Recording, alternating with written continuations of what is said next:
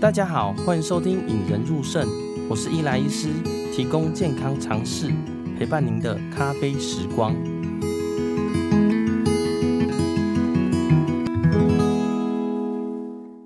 哦，上一集邀请到王主任啊，来跟我们介绍一下退化性关节炎呐、啊。我上次有讲到说，退化性关节炎的症状啊、位置啊，跟如何诊断啊。那这一集呢，我们再次邀请到王医师来跟我们讲，哎、欸，假如诊断退化性关节炎，究竟怎么治疗呢？哎、欸，那王医师，我想问一下哦、喔，就是假如说退化性关节炎发生的时候啊，那我们之后会应该要做什么样的治疗或怎么样处置会比较好嘞？哦。通常我们在那个就刚上次有跟我有有有讲过，我们诊断的话主要是靠那个理学检查跟 X 光。那 X 光的话，我们可以对退化性关节炎做分期的。如果确诊是退化性关节炎的话，我现在现在讲确诊有点敏感，嗯、就是 确定诊断是退化性关节炎。好，那那个我们退化性关节炎分四分成四级了哈，第一期到第四期了。那比较算是比较早期的话，是第一期跟第二期是比较早期。那如果是算我们诊断出来是第一期跟第二期的话，其实一开始的话，我们还是建议说比较倾向于是做做一些物理治疗啦，哦，保守性的治疗。好像如果是痛的话，我们可以吃一些，就可以初期可以吃一些止痛药，大概一个礼拜左右，应该症状就会缓解了哈。或者是说患者可以自己在家里面自己做热敷，啊，做做热敷这些治疗，哦，这样会比较比较能够缓解那个膝关节的那个。不舒不舒适了哈，那那个在到比较中期、中后期的时候，就比如说像第三期或者甚至到第四期的时候，好，那第三期的话，其实我们可以再考虑说，因为软骨磨损已经比较相对比较明显了，所以我们可以用一些目前呢，可以用一些那个玻尿酸哦，注射玻尿酸来做做一些那个症状的缓，也是症状缓解的哈。主要说玻尿酸，我们的那个。功能上主要是分了两种哈，用物理性跟化学性的。物理性的功的功能的话，主要是做填充啦，然后有润滑的效果，对对膝关节有润滑的效果。那化学性的功能的话，就是主要说它会渗透，在膝关节内会渗透，然后渗透渗透之后，它会有消炎的作用，所以在膝关节发炎的时候，用玻尿酸其实它是有一些消炎的功能啦，大概是这样子。那如果说到第四期的话，好，那我依照年龄来讲的话，可以可以做那个治疗上做一些区分啊，因为第四期算是比较严重的、比较严重的退化性关节炎，然后就是已经已经不可逆了，哦，所以在六十岁或是六十五岁以上的患者，哈，我们会比较倾向于是用那个人工关节置换的手术了，哈，但是目前以目前来讲的话。人工关节置换手术在治疗退化性关节炎的成功率是超过百分之九十啊，所以满意度也是超过百分之九十，所以这是算是蛮不错的治，蛮成熟的治疗了哈。那如果说是低于低于六十岁的患者，比如说五十几岁，甚至到四十几岁都有可能会出现哦。如果是这些，如果是那个相对比较年轻的患者的话，我们会比较倾向于去保留他的关节，然后所以我们会用使用利用这种现在目前叫做高位胫骨截骨术啊，用这种矫正的手术来。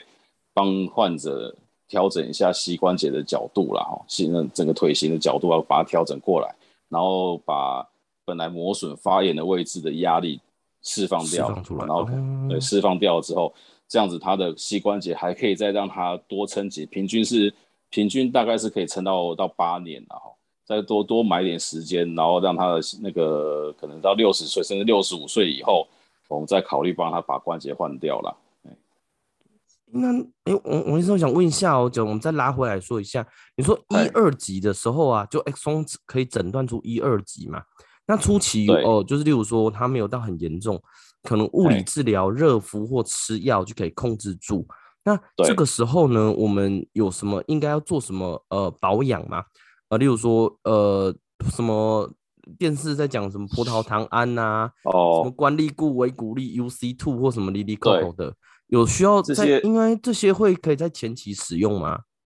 这些保养品哈，其实那个以我们目前啊哈，那个目前我们的研究了哈，目前的研究看是往从哪个角度切入了哈。如果是为了要治疗退化性关节炎，也就是说要让软骨在磨损的软骨再恢复的话哈，那个吃这个这些保养品其实不太不太可能。但是如果就我们从功能的恢复上面来讲的话，这些保养品其实也是有它的意义在啦，主要是说嗯，之前有一个比较大规模的统计哦，就是有在规律规则在服用那个维骨力的患者，哦对这批这批患者里面，大概有三分之一，有三分之一的患者他们会那个比较有感觉，就比较容易会有感啊，就是说吃了以后觉得膝关节比较舒服哦，然后再来就是说有在规则规则在服用那个维骨力的患者哈，啊或者是软骨素这些患者，他们在未来在在用那个。止痛药的风险哦，会比完全不吃的人还要再降低三分之一了。哦，所以它针对功能上面的针针对功能上的恢复期，功能上面的那个症状的缓解，其实是有意义在的啦。但是如果说就延后那个退化的时间的话，其实是没有了。哦，所以那个如果说那个初期的退化性关节炎的话，我们说要保养，我们讲预防要胜于治疗嘛。如果是退化性关节炎比较初期的话，我们为了要防止它一直一直恶化的话，我们必须要做做到的事情哦。第一个就是不要尽量不要去那个做的太出众、太出众的工作嘛。嗯，但但这个有的时候是每个人工作是没有办法避免的。然后再来就是说，如果真的一定要做的话，那那希望可以可以带个护膝啦，啊，帮忙保护一下，保护一下膝关节啦。哈。然后再就是说，平常一般大部分的民众，他我们要要如何去保养？因为主要膝关节刚刚有讲过，呃，上次有讲过哈，它相对是比较不稳定的关节，所以必须要靠四周的韧带跟肌肉来帮忙维持它的稳定。所以肌肉是非常重要的，肌肉假如果没有力气的话，那膝关节不稳定，退化就很快了。哦，所以那个我是比较建议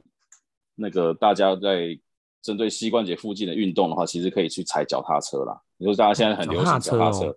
对脚踏车的话，其实因因为有的人会直觉上认为说，哦脚踏车这样子，膝盖不是在那边一直弯，一直伸直，弯直弯曲伸直，感觉好像是在磨它一样，对不对？对对对对。但是事实上，我们在我们再仔细想想看，如果你只是如果你走路，一般我们这样子在外面公园散步走路，其实是我们我们的脚是负担整个身体的重量。整个身体重量压在脚上，哦，但是骑脚踏车的时候，其实只是你用力往前踩的力量而已，根本不跟跟你的体重比起来还是比较轻啊。哦，所以所以脚踏车骑脚踏车的话，其实对膝关节的伤害并没有说那么大啦。哦，但是骑脚踏车的时候，我们希望说可以训练大腿、大腿甚至大腿跟那个髋关节哦，像屁股附近的肌肉，尤其是屁股附近的肌肉了哈。因为我们根据那个之前的研究，呢一个正常人类的步态，那个我们就下肢的三个大三个重要大关节，第一个髋关节、膝关节跟踝关节来比较的话，其实我们在走路的时候最用力的那一个关节应该是髋关节。哦，哦是髋关节哈。对，髋关节应该是要最用力的啦。哦，一个正常的步态来讲，那那个膝关节反而是不是最用力的那一个哦。那如果说我们髋关节就是屁股附近肌肉力气不够的话，但人还是要前进啊。哦，那那怎么办呢？就变成膝盖膝盖要用力。哦，那膝盖那个髋关节不用力，变膝盖要用力，所以膝盖用膝盖的磨损就快了。哦，所以我们在骑脚踏车的时候，最重要的是，其实我们是要我们是要训练髋关节，就是屁股附近的肌肉，也就是我们就可以做的屁股夹紧，再往下踩的时候，屁股要夹紧。做夹紧的这个动作的时候，然后把那个踏板往下踩，这个这个这个这样子的训练，然后可以把那个屁股附近肌肉练强壮一点的话，对你的膝关节其实是比较有帮助的。哎，那这样子讲到这些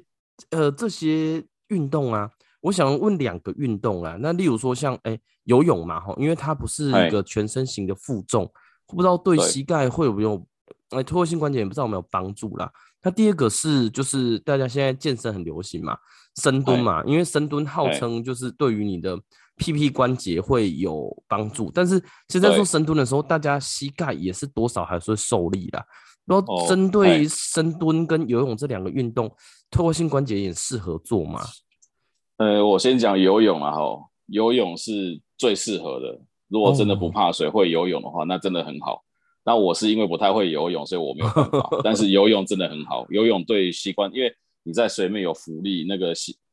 膝关节的受力相对就轻很多。然后再来就是说，尤其是像我们在游泳的时候是有自由式，在在在游自由式的时候，其实两只脚是用力打直的。哦，用力打直的情况之下，肌肌肉持续在用力的话，其实你的下半身、大腿、小腿的肌肉会比较有力啊。哦，这样这样间接的也是、oh. 也是已经有训练到膝关节附近的肌肉，所以游泳是非常好的运动，对膝对退化性关节炎来讲是非常好的运动啦。哦，只是说那个因为我我们比较比较不按水性都没办法，但是这是这其实是很好的运动啦。哦，这第一个啦哈，然后再就是说，哎，刚刚是还有讲另外一个深蹲嘛？呃、深蹲，对对，深蹲本身也是那个也对对关节的训练也是很好，但是。深蹲有个问题，就是说，如果你是后面就屁股下面有有一个椅子在在下面等你坐下去嘛，那你就是比较不会害怕。有人是这样训练嘛，嗯，但是其实深蹲的时候，人除了要蹲下去以外，你还要在那个还要再维持身体的平衡，不然人会人会往后倒嘛。对，那这样子的话，变成说全身的肌肉都在用力，都在都在紧张用力的时候的时候，然后。比较不熟练的话，用力会用错了哈，因为我们深蹲，哦、深蹲的目的其实也是在也是在训练屁股附近的肌肉了，哦，髋关节附近的肌肉，哦，那照讲我们在深蹲深蹲这个训练结束之后，屁股应该要应该是酸的是屁股，酸痛的膝盖了，应该酸屁股不是酸膝盖哈，但是就如果说你要训练到后面是膝盖很痛很酸的话，那表示用力错了。哦，那这样容易受伤啦，膝关膝膝盖反而容易受伤了。所以大家如果说要做深蹲的话，当然最好的情况，我是建议还是要有一个教练在旁边看着，哦，看着你用力的情况，然后随时帮你矫正啦，不然容易受伤。那如果说不太方便的话，其实还是可以靠墙深蹲啊。就是一般我们正统的深蹲是都没有都没有依靠，直接蹲下来嘛。嗯，但是这样子的话，变成说你还要分心去。去注意平衡的话，容易用力就用错。那如果说你可以靠在背靠在墙壁上面往下深蹲的话，那你就不用不用担心会会摔倒的问题，反而你可以比较专心把注意力放在那个髋关节附近啊。哦，这样子要受伤的几率相对比较低啦。哦，但是我还是建议说，如果要做深蹲运动的话，初期不太熟练的时候，还是要有有那个比较专业的教练在旁边。对，有有老鸟在旁边看着，然后有万一有有用力错误的姿势的时候，要矫正会比较快哦，比较不会做错了。哦，哎，这真的真的要学到，真的原来是屁股的肌肉，其实对于膝盖的退化性关节还是蛮有效果的。啊，有。那刚刚有提到说第二第第二集是这样吗？那第三集是打玻尿酸嘛？那玻尿酸它的物理化学效果大概会持续多久呢？有说一两天，还是一两周，还是哎、欸，其实就每三个月打一次就好了、啊。就是一般就是说，我们现在那个玻尿酸的话，一般我们都是算疗程了哈。然后大概是目前的话，嗯、大概房间房房间上面那些那些玻尿酸的话，都是建议半年做一个疗程啊，几乎都是这样，就是半年做一个疗程啊。但是一个疗程要做几次哦？每一家每一种每一种玻尿酸不一样。哦，那玻尿酸的话，我们可以大致上可以区分成中分子量跟高分子量。那中分子量，我们讲白话就是比较水的那一种啦。嗯哼，哦，看就是比较稀的。哦，那如果高分子量就是比较浓、比较浓稠的那种，比较黏的那一种。哦，那种就是高分子。高分子的，对对对。那那个他们的治疗的的那个疗程哦，如果是中分子量，因为它比较水，比较容易散掉，所以一般都是打。三次到五次，看厂牌不一样，一个疗程是三次到五次啊，一一一周一次。哦，那如果像现在有一种高分子量的那种比较黏、比较稠的话，是半年打一次就好了，每半年打一次就好了。哦，哦，但是其实玻尿酸的话，它目前对于延后退化性关节那个磨损的那个效果，哈，其实也是。也是有目前的研究也是有限的哈，它只有说有有比较大的统计的话，是说有规则规律在接受那个玻尿酸治疗的玻尿酸注射的患者的话，他平均那个换更换人工关节做人工关节手术的时间的话，平均可以延后一年半呐，哦，可以延后一年半时间，但是最后免不了他还是要走向这一步啊，哦，所以言下之意就是说，他其实对于延后那个。对，对于停止那个膝关节软骨磨损的进程哦，其实是没有说特别明显的帮助了。那那针对就最近有没有，就是我我好像看电视或者看那个，我会逛一些运动网站，然后都会讲一些叫 PRP。那 PRP 它也是打在膝盖的吗？它是属于在哪一个角？一二三四级还是？其实它是都是另外算的，就是不在这几级中。如果要做 PRP 的话，我建议是在比较初期的时候做，可能比较有感啊。哦，就是说第一期、第二期了哈，最多我们接受到第三期了，到第四期的时候，真的不要再去做这个东西。我是我是这样认为的哈，因为我们现在讲 PRP 刚出来的时候是打纯的嘛，纯的血小板浓缩浓缩液嘛，然后刚打进去的时候，因为它那个血小板本身不是细胞哦，但是它会分泌很多那种那种抗发炎的那些那因那些因子哦。所以它比较明显的效果是说可以降低发炎，降降低膝关节内的发炎反应。哦，所以刚打完之后，你会觉得说，哎，膝盖很舒服啊，很好啊。哦，那是因为你把它把发炎反应压制下来了。那至于说它会不会，哦、它会不会让那个软骨再增生？哦，其实我目前是比较迟疑的。哦，不太不太不太明显的，比较迟疑的，比较迟疑的态度了。那。那个，但是 PRP 它对那个消炎确实是有它的作用在的哈。但是哈，那是早期初期的时候，只有打纯的 PRP 的时候。后来我们发现说，那个其实效果的话，可能也还好，但是它不会撑太久哦。所以目前呢，目前比较新的研究的话，就是 PRP 要加入玻，要再跟玻尿酸混在一起，混在一起打，对，混在一起打，效果比较好，效果又会比打纯的更明显、更持久了哈。那这个中间的原理的话，可能就是说，那个因为那个刚刚讲玻尿酸它是比较比较粘稠的一些液体嘛，哈，嗯，对，它那个打那个它跟 PRP 混在一起以后，它的中间那些那个链那那个我们 PRP 中间的那些链接哦，它会把那个等于是把 PRP 的那些那些发抗发炎因子的生长因把它困在围在那个。玻尿酸里面缓慢的释放出来哦，所以它感觉它的那个效果会比较持久，会比较明，那个效果会比旧的传统的纯 PRP 好了。哦，目前的研究是这样子，但是我必须要强调，就是说目前那个 PRP 的话，我们能够比较确定它的疗效的话，其实也就是抗发炎啊。那对于软骨的增生的话，其实是还是没有很明确的证据说它可以增加软骨的那个厚度。好，哦，大概是这样子。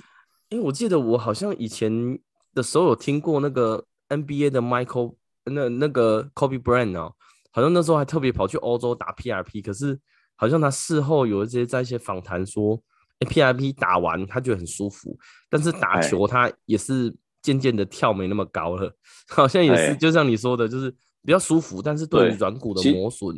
没有什么帮助哈。其实 PRP 最早。最早发明出来是为了肌腱发炎啊，软组织肌腱的的的发炎做的啦。哦哦，所以他他打软组织肌腱确实有它的，真的是有它的疗效是没有错啦。但是关节内哈，因为关节软骨虽然有磨损哦，但是它的软骨软骨还是在了哈，所以软骨的话它本身跟外界的交流会比较少，所以 PRP 打进去的话，相对效果就不会像软组织这样赤裸裸的摊在那边，让你 PRP 去治疗这么这么好啦。哦，所以也就是说，那个 PRP 拿来打关节哦，其实是有一种，这是一个美丽的错误啦，就是对，有点像是那 off-label use 这种这种感觉啦。哦，但是确实它确实是有，也有不少患者说打了 PRP 之后，哎，这蛮舒服的哦，就就变得比较比较舒服一点，那功能就变好了。所以我们现在就是说，我们要的是患者的功能好嘛。那至于它的 X 光片长得怎么样，其实我们就不是说非常在意，主要是它的功能啊，患者舒服，然后可以走，然后可以出去外面踏青，这样子我们就达到我们治疗的效果了。所以，我们是要治疗的是，我们要治疗这患者，不是一张 X，不是一张不正常的 X 光片，大概就是就是这个意思啦。哦，对啊，因为我们像我们假设身为病人，那我们自己感受度就是，哎，我可以走，我不能走，我走会痛，或者是说我休，就是打完马上就好了，那那半年几个月就觉得好，这是最直观的啦，吼。对，哎啊，那最后一个刚刚有提到说一二三四期，呢第四期是要换人工关节啊，那像到呃我们人工关节置换呢，你说只要到一这一哎到第四期就一定建议要换吗？还是说，就是说，哎，你刚刚说的年长者嘛，那还有没有什么条件说，就是说，例如说，他脚已经不能走了，或是要失能到什么状态之下，就会建议他一定要换人工关节呢？诶，就是说，我们一般在我一一般在门诊里面，我评估跟患者评估要不要开刀的标准啊，第一个一定是 X 光片嘛，哦，因为这涉及到健保健保的申报，啊，健保局不准我们也不能开啊，对不对？嗯、那如果健保局准了，然后再就是看患者的症状嘛。如果患者说他真的很痛哦，他每天都要吃止痛药才能生活，每天都要吃，不然的话他没办法走哦。这是这种情况之下，就一定就就一定要处理了哦。或者是说他就算吃了止痛药还是很痛，那也没办法，吃了止痛药还是不太能走哦。那这种时候我们就要帮他要要帮他开刀，要帮他换换掉人工关换成人工关节了。那如果说患者的 X 光片看起来真的是有够糟糕。但是他他还可以走，还可以跳，还可以怎么样？那他就他就没有怎么样啊，他就好好，他也不会痛啊。那事实上真的也有这种人哦。那这种在这种情况之下，我们去帮他做手术的话，那这个手术价值就低了哦，因为他本来不会痛的，结果你这样开下去之后，因为有伤口嘛，因为开刀毕竟是有伤口嘛，就他伤口伤口在痛，那这样就变成说他不开，他开刀比不开还要还还要还要糟糕的话，那这样就没有意义啊。哦，所以我们在评估的话，主要是说。那个，如果说每天都必须要靠止痛药才能生活的话，那我们就就是符合要开刀的、要手术的那个适应症啊。哇，今天真的是哎、听了很多。我虽然是也是身为一位医师啊，但是对于骨科或者退化性关节炎真的很不熟，听到我都觉得应该是知识的啦，而且让我更对退化性关节炎更了解啦。那今天很谢谢。王王大义王主任来到节目上了，那有王大义主任有没有先要建议一些，就是退化性关节炎需要特别注意的？呃，比较特别注意的哈，就是说像现在的大概老年人，老年人的话，我觉得如果真的平常的时候要保养的话，其实我比我是蛮推荐可以去泡泡温泉啊，哦，多热敷泡泡温泉，这样是比较。比较好，因为我们讲热敷哈，热敷有分两种，一种干的，一种湿的。那湿的效果会比干的好。那所谓湿的热敷的话，大家主要就是泡热水嘛，泡温泉啊。哦，然后但跟温泉的成分没有关系，我们要的是它的温度啦。哦，所以你泡碳酸泉、泡硫磺泉都没有有关系，反正是热的就好了。哦，那这是第一个了哈。然后再来就是说，有一种目前外面有一种叫湿热毯，就是说它是电热毯，上面有蒸汽，哦，那种效果也会蛮好的。哦，那这是属于湿的干湿的热敷了。那如果是干的热敷的话，因为就其实我们要要把东西都随时都弄成湿的，有时候也是不太方便，所以有时候就变成说退而求其次可以用干的啦。那干的话就是一般普通的电热毯，或者是说真的很不方便的话，可以用暖暖包。哦，但是用暖暖包的话，哦，暖暖包要特别要特别小心，因为我真的也看过有人把暖暖包放在口袋里面，然后就回家把裤子脱掉的时候发现。口袋下面弄的就是一个一一大包水水泡被被烫伤，哦，所以用暖暖包特别小心，要特别小心烫伤的问题啊。所以要用的话，外面毛巾记得要包厚一点呐。哦，但是大概不管怎么样哦，我是觉得热敷对退化性关节的保养来说是蛮不错的，蛮不错的，而且蛮方便的那个的的那个保养啊。然后再来就是说，出门走路、外面散步的时候，应该如果真的觉得膝盖酸痛，甚至有的人要去爬一些小的，然后焦山啊。像阳明山啊、大坑啊这种步道的话，最好还是要带着那个登山杖跟跟护膝，哦，这个还是要带，该该做的防护具还是要做好了，要不然的话，那个对关节的那个压力，如果造成造成关节的压力太大的话，那也是容易会造成关节退化了。哦，然后再来就是说，如果做做这些事情之后，如果关节痛，然后经经过休息，哦，经过休息之后，两天到三天。没无效哦，没有改善的话，那最好来医院看一下哦，说不定它中间还有什么其他的问题，我们光是光是自己用用肉眼诊断诊断不到的那种问题，还是要来医院看一下会比较好。对，